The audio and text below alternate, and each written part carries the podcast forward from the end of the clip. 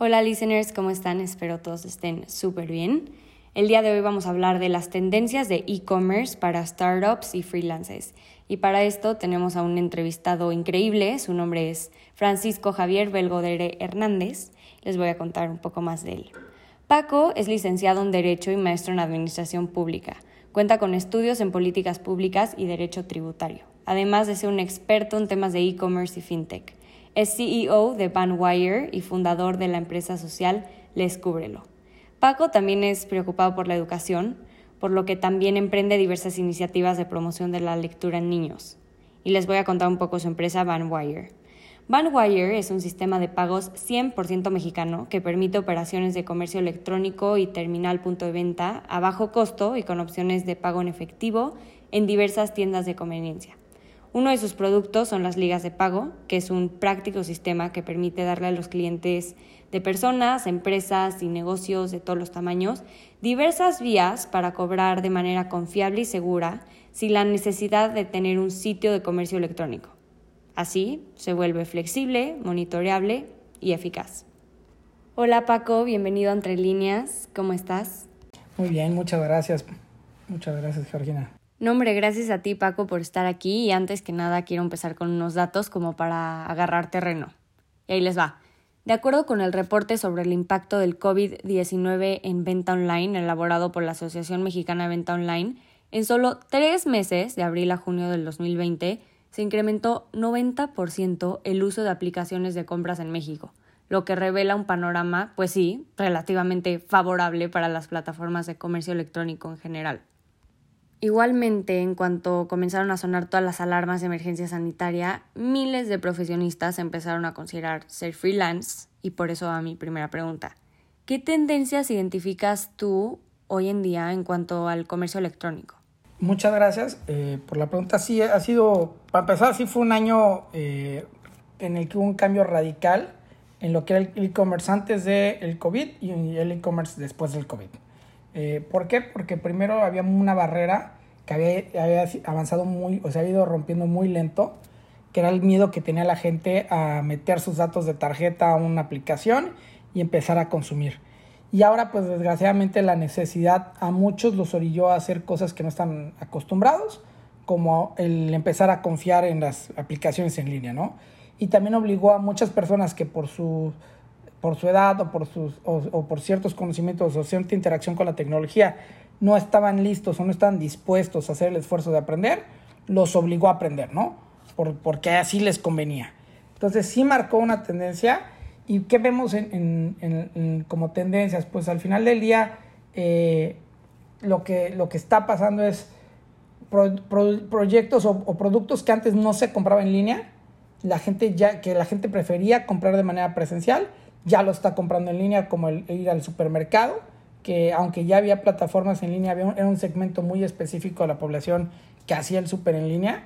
Eh, como comprar ropa, que era una de las cosas que la gente no acostumbraba. Decía, oye, no me, no me gusta comprar en línea porque no sé si me va a quedar o no. Es una barrera que pues no nos quedó de otra porque si se te acaba la ropa, en, llevas un año encerrado en tu casa, necesitas comprar ropa en línea. O sea, no hay, no hay de otra, ¿no? Eh, y vemos mucho, eh, lo que hemos visto mucho es buscar alternativas, ¿no? No todo el mundo estaba listo para, la pandemia, no todo el mundo tenía listos sus canales de, venta eh, para canales ah, de venta en línea y no todo el mundo tiene la capacidad de invertir en un, un buen e-commerce, ¿no? Entonces, ahí se han generado una serie de tendencias. Yo creo que la principal ha sido el tema de las ligas de pago, ¿no? O de los botones de pago. Ese yo creo que es el que más, ha, el que más relevancia ha cobrado ahorita para aquellos que no tenían una o no tienen la capacidad de una gran inversión en comercio electrónico es una de las tendencias que más ha, florecido en, este, en esta época. Sí, exactamente. Y mira, a mí se me hace un cambio que se ha dado muy rápido. O sea, antes, por ejemplo, yo decía, no voy a ir a comprar ropa si no voy presencialmente a la tienda. Y hoy en día mi opción número uno es buscarlo online. Entonces siento que ya el chip ha cambiado y lo presencial definitivamente se está acabando. Y los sistemas de pago también es un mercado creciente a manera exponencial y ahorita vamos a hablar un poco del tema. Pero pasando a la siguiente pregunta, continúo. ¿Tú crees que este boom siga creciendo o crees que habrá un límite por la saturación de competencia que pues es muy evidente? Pues fíjate, hay varios temas que hay que ver. Este, dice primero, todo el mundo está muy emocionado por el crecimiento del comercio electrónico en, en, este, en este trimestre en particular. Cuando tú ves el crecimiento del comercio electrónico global de todo el 2020, aunque sí fue importante, tampoco está tan despegado del crecimiento que ha habido los años anteriores. Estaba creciendo en, en promedios del 30%. Cuando tú ves el valor total de las ventas que crecieron en línea el año pasado, fue del 40 y algo. O sea, fue 15% arriba de la tendencia que ya venía marcando.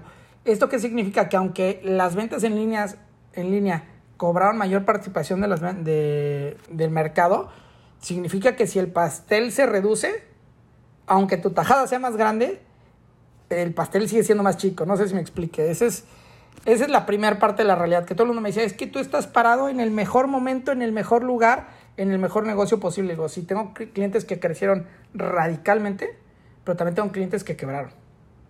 Desgraciadamente tuve más clientes que quebraron que clientes que crecieran radicalmente. Eso es eh, importante mencionarlo. No, no todos los servicios, que no todo por ser en línea, cambió, porque hay servicios que aunque tú tengas toda la experiencia muy bien montada para cobrarlos en línea o para pagarlos en línea, si el valor agregado no es en línea, este, o la necesidad no era superior al, al, riesgo de la pandemia, de todos modos hubo mucha fricción. Te voy a dar ejemplos muy tontos. Las aplicaciones de estacionamientos y parquímetros. Si la gente no estaba saliendo, este, aunque sea buenísima la, la plataforma y haya sido creada para estar en línea, pues son personas que vendían un día medio millón de pesos y empezaron a vender dos mil pesos diarios. Real. Porque la gente ya no tenía esa necesidad. Entonces no todo está hecho para hacer... Eh, hay, hay, quienes tienen muy buenas ideas y que están resolviendo una necesidad del mundo físico con, con, soluciones digitales como el no tener la molestia de ir corriendo a ponerle dinero a un parquímetro, pero si la gente está, no está saliendo, ellos no están vendiendo, ¿no? Esa es la, la primera reflexión, yo te diría, eh, entender esa parte. Dos, entender que el comercio electrónico tiene un crecimiento, pero va a llegar, como cualquier cosa, va a llegar a un momento de maduración. O sea, no es, o sea, no es, no, no es, no estamos inventando el hilo negro. O sea, al final del día, eh, todos los mercados tienen un, nacen, son pioneros, tienen crecimientos difíciles, empiezan a cobrar una curva de crecimiento y luego llegan a un cierto nivel de maduración. Este tarde o temprano va a llegar a un nivel de maduración. Eso es la realidad. Y también es cierto que desgraciadamente una de las cosas que no ha permitido que en Latinoamérica se tenga el nivel de maduración de comercio electrónico es el gusto por la informalidad. O sea, todavía hay un placer en la informalidad y todavía hay mucha gente que ve opción y le, una, les encanta tener dinero en efectivo y dos, le encanta recibir dinero que no pueda ver el SAT. Entonces, mientras haya un placer por la, la la informalidad va a haber un límite al crecimiento del comercio electrónico. Sí, totalmente. Además, como dices, o sea, a la gente le gusta tener efectivo y sobre todo creo que hay una barrera muy importante aquí en, México, bueno, en Latinoamérica, ¿no? Pero hablando de México, que es la gente no confía no confían en aplicaciones de pago relativamente simples, ¿no? A ver, tenemos el ejemplo de Moneypool, que es por WhatsApp, ¿no? O sea que, bueno, se supone que mandas dinero, obviamente a través de su plataforma, ¿no? Pero en sí el, el concepto es por WhatsApp de una forma simple para entender, ¿no? Hay gente que no lo entiende todavía, que hasta se pregunta, híjole, ¿es que será seguro? Digo, hace poco tuve que donar unas cosas de una fundación en, por Moneypool, ¿no? Entonces le decía a mis amigas, bueno, miren, métanse a esta aplicación, está súper fácil de usar, por aquí mandan y por aquí donan. Oye, pero ¿es seguro? O sea, ¿sirve? Y es real, y que, ¿cuánto te cobra? A ver, no, no, no, a ver, es muy simple, métete, explórale. O sea, son, son barreras que todavía en México yo las veo difíciles. Por ejemplo, en Estados Unidos es más simple, o sea, la gente está como más familiarizada, sobre todo por los pagos online, porque antes de la pandemia los gringos siempre han pedido las cosas online, o sea, bueno, hasta el súper lo piden online, o sea, no, no, no, tomes en cuenta el COVID, desde mil antes, ¿no? Amazon, ¿qué tal? Piden hasta su pasta de dientes, o sea, cosas que dices, en México no es, no es así, o sea, no existe esa cultura, sin embargo, creo que sí debemos llegar a un punto donde, pues, es importante que exista, ¿no? Y esto que dices del punto de maduración creo que es muy relevante porque pues las marcas lo único que van a tener que hacer es definir diferenciadores muy claros para posicionarse por encima de otras marcas, con toda la competencia que hay. Y justo pasamos a la, a la pregunta 2, que esto va muy relacionado. Te quiero preguntar, ¿qué va a pasar con esos financieros, abogados, mercadólogos, o sea, distintas carreras que pues necesitan la cultura presencial? O sea, ¿qué crees que ellos tendrían que ofrecer para sus servicios? ¿Crees que todo debería de ser online? ¿O que tendrían algún balance, que podrían hacer una parte online, otra parte presencial? ¿Cómo crees que estas carreras se mantengan? Pues fíjate, para pensar, yo soy, de profesión soy abogado.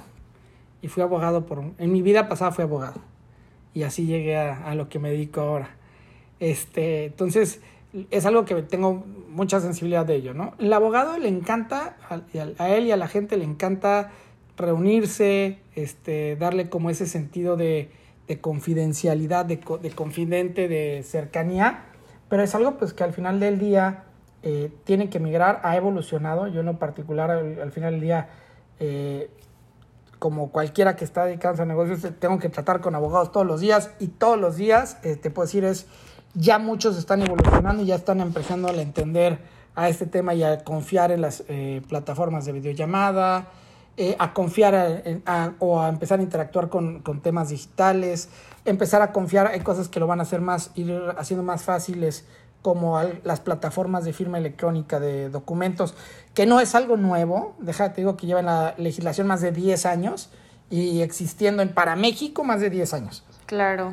Pero que a la gente le encanta y siente certidumbre en firmar sus papeles en físico y, pues ahora ya la gente está asumiendo que nos regresa a otro punto que la, informalidad vuelve a ser la barrera, porque al final del día, para que tú puedas y tenga validez una firma electrónica de un contrato, te tienes que haber, tienes que haber presentado tu, tu fiel para hacer onboarding en la plataforma de firma electrónica. Y hay gente a la que no le gusta tener la fiel, porque dice, oye, si tengo la fiel es que tengo que ir al SAT, entonces si el SAT me ve, el SAT me va a buscar, ¿no? Entonces, al final del día, en toda esta parte, el, el camino, la informalidad sigue siendo la barrera, hasta para dar servicios legales este, de manera ágil. Yo te podría decir es, si la gente tuviera su fiel, podrías tener contratos digitales de manera muy, muy, muy cotidiana, podrías tener muchos otros servicios que desgraciadamente hoy tienen que ser presenciales y que están sufriendo. Pero pues bueno, vimos que hay un avance en, también en la cultura de, de los mismos abogados. O sea, ya, ya había previamente, ya había juicios digitales ya existía para ya existe desde hace años para algunos temas como el tributario, el administrativo, ya existen eh, pues ya existen juicios eh, digitales y son quienes más se tienen que tienen más tienen que evolucionar en esto, ¿no? Tienen que además dejar de pensar todo en papel, ¿no? Justo, o sea, como dices, dejar de pensar todo en papel y eso se me hace súper interesante, no sabía que los juicios ahora son digitales. O sea, ¿cómo están lidiando con eso? No, mira, no todos, estaría padrísimo que todos fueran digitales. Hay algunos juicios digitales en el que, por ejemplo, un juicio, la gente se imagina que un juicio es llegar este como en una película de de o una serie legalmente rubia, una cosa así, o suits. Y pues la verdad son más aburridos, mínimo en México el sistema es un poco más aburrido que eso, ¿no? Muy pocos momentos hay una interacción personal real entre las personas. O sea, el, el proceso de México hoy principalmente es en papel. Y son una serie de escritos que van acompañados de una serie de escritos y una serie de escritos y se juntan unos papelotes de este tamaño y alguien que lo lee, que no te conoce, que nunca te vio, es el que resuelve.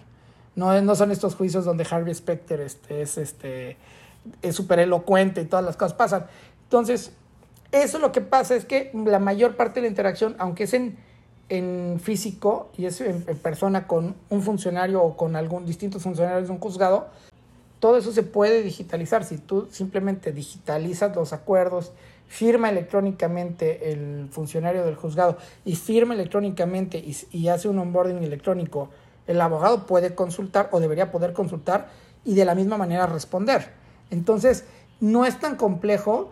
Eh, creo que donde todavía pudiera haber un cierto grado de barrera es para el momento de las audiencias. Eso lo entiendo que, que aunque estén videollamadas, este, puede ser que les cause un, poquito de incertidumbre, pero pues todo lo demás, este, perfectamente eh, en los procesos que se dan por escrito, pues perfectamente se puede este, celebrar un juicio de manera digital, ¿no? Claro, y ahí entra lo mismo que decíamos, ¿no? O sea, ya adoptaron, los mismos abogados adoptaron un modelo híbrido, ya se adaptaron a esto y aunque digas en México, bueno, todavía es un poco diferente el proceso, por así decirlo, se entiende que en algún punto vamos a llegar a la brecha digital.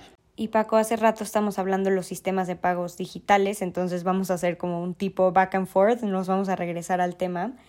¿Qué es Banwire? ¿Para qué sirve? Siendo un sistema 100% mexicano de pagos digitales, ¿cómo funciona?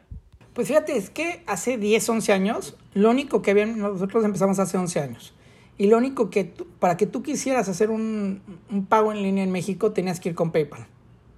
Y PayPal no tenía oficina en México. Ni te contestaba alguien por teléfono si no vendías N millones de dólares al mes no eras digno de atención personalizada. No, te escriben ahí en el chat, ¿no? De que escríbenos, te contestamos en 500 horas. Exacto, entonces e, era el único camino y luego además tienes otra barrera que es que el comprador tiene que registrarse y generar una cuenta de usuario. Y hay gente que pues no tiene esa cultura, ¿no?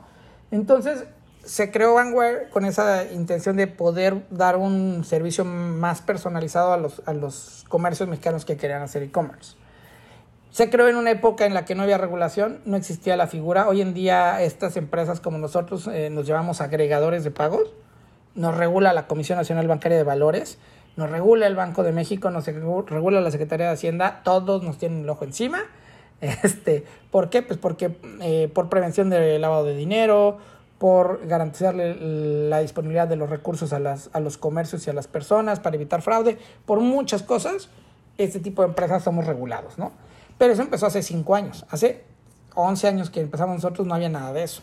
Ni los bancos estaban dispuestos a, a permitir que un tercero, que no fuera un banco, se metiera en medio. Y pues nosotros de ahí lo que hicimos, como muchos otros después, es buscar un camino que fuera menos tortuoso para el comerciante, que pudiera vender en línea pudiera cobrar sus servicios y que no fuera tan caro para ellos porque las integraciones tecnológicas con los bancos son muy complejas. Entonces lo buscamos de hacer una forma muy fácil donde la gente se pudiera, eh, con, poco, con poca inversión en, en, desarrollo tecnológico, pudiera cobrar en línea, ¿no? Y así lo hemos hecho. Hoy en día aceptamos ya no solo tarjetas de crédito, aceptamos tarjetas de crédito, pagos en tiendas de conveniencia, en farmacias, en supermercados, que es una cosa que también ha dado un gran impulso al, comercio electrónico para aquellos que no están bancarizados, poder ir a pagar una tienda de conveniencia y aún así recibir un producto, un servicio que viene a distancia ha sido muy bueno. Eh, generamos este o, hacemos este, recepción de pagos vía transferencias bancarias, eh, pero evitando el, dolor de cabeza de la conciliación financiera. Este, o sea, hacemos ya muchos sistemas de pago y también ya tenemos servicios en donde no necesitas, para poder vender en línea, no necesitas ni siquiera tener una página de internet. Este, a través de sistemas de ligas de pago. Ah, eso está interesante. Claro, sin tener que hacer la inversión. Claro, y digo, muchas pymes, tú sabes, que no han adoptado estas tiendas online y que lo ven como muy lejano porque es un gasto, o sea, como quieras un gasto tener una, una tienda en línea, sobre todo también por las comisiones que te que te cobran, ¿no? Por los pagos. Entonces, esto se me hace una super opción, qué interesante, no sabía, pero ahorita tienen, por ejemplo, pymes, se afilian a su, a su aplicación o cómo funciona? Sí, claro, por ejemplo, tú llegas tú como persona este, física, como consultor, como maestro de yoga, como lo que sea que tú estés haciendo, te nos contactas, nos dice, oye, yo quiero cobrar, voy a vender clases de yoga. Ah, ok, ¿cómo las vendes? Pues tengo ya mis, eran mis, mis, eh, eran mis alumnos desde antes y se las estoy dando en Zoom. Ah, ok, perfecto. Me das tu número de cuenta bancaria donde te va a depositar, tu, tu identificación.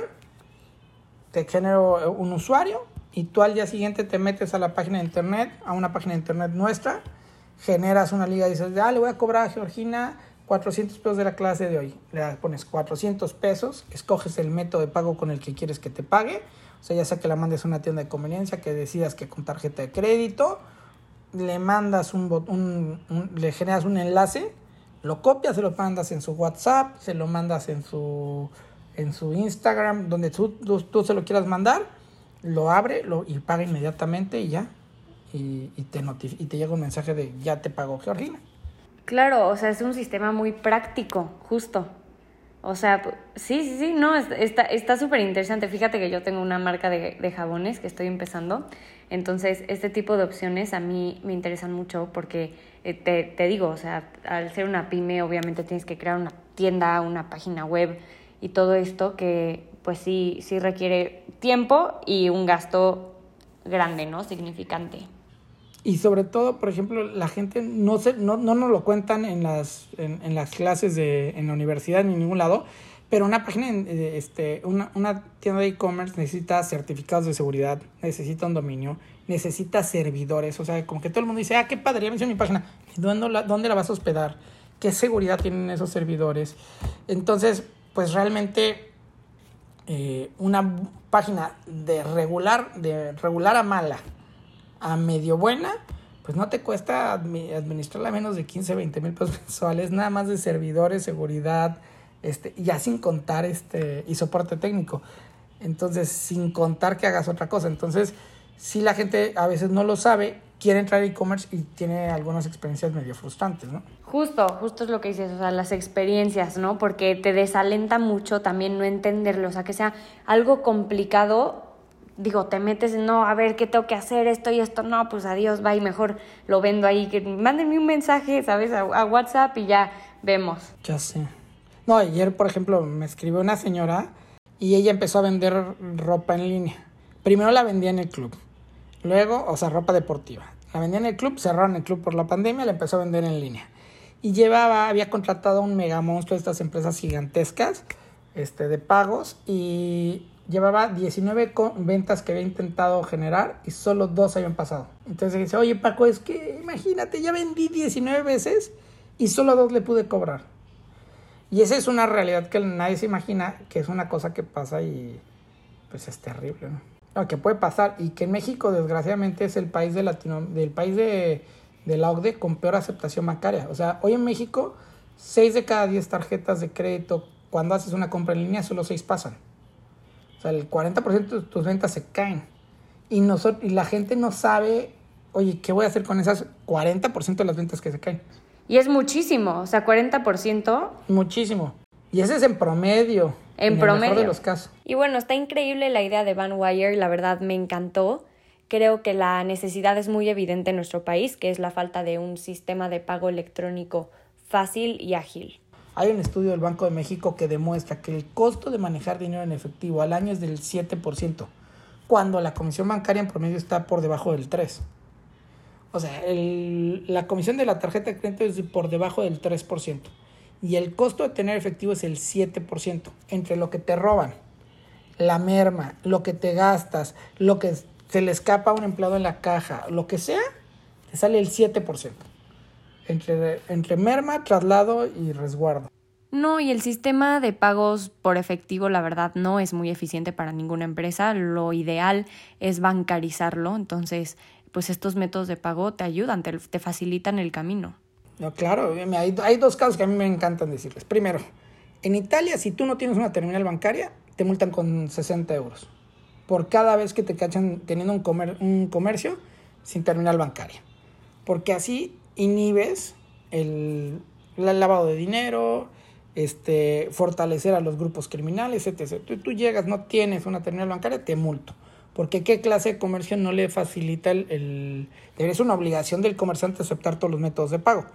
¿Cómo, cómo promueves la economía si no tienes, eh, no tienes los medios para, para, realizarla, no? Y el segundo es, que me, rompe el corazón, pobre, pobre persona, había uno de estos chavos de los que salían en, en Odisea Burbujas que guardaba el dinero debajo del colchón. Y con el temblor del 85 se le cayó, vivía en Tlatelolco y se le cayó la casa. Y todos sus ahorros de la vida se fueron por tenerlos en un colchón. Entonces la gente le digo, es el dinero en efectivo, o sea, no tiene sentido, o sea, en el banco está mejor. Ay, no, qué horrible caso. Pero es que todo recae en la cultura que hay en México de bancarizar el dinero. Y creo que también para las empresas es muy importante qué control hay, cómo se está moviendo el dinero, qué entradas hay, qué salidas hay. Es fundamental. ¿Qué se vendió, qué no se vendió? Sí, fundamental, la verdad. ¿Y qué crees, Paco? Ya se nos acabó el tiempo, pero lo que podemos hacer es una dinámica en mi Instagram de LEM entre líneas, donde yo les pueda eh, pasar el link de Vanwire para que se metan a investigar o pasar más información. Y así si tienen una empresa chica, mediana, grande, puedan tomar en cuenta esta información como opción para su sistema de métodos de pago. Agradezco que hayas estado aquí con nosotros, Paco, también por tu tiempo y pues espero que más adelante podamos platicar del tema en Instagram. y gracias, listeners, por habernos escuchado. Gracias a ti. Buenas noches.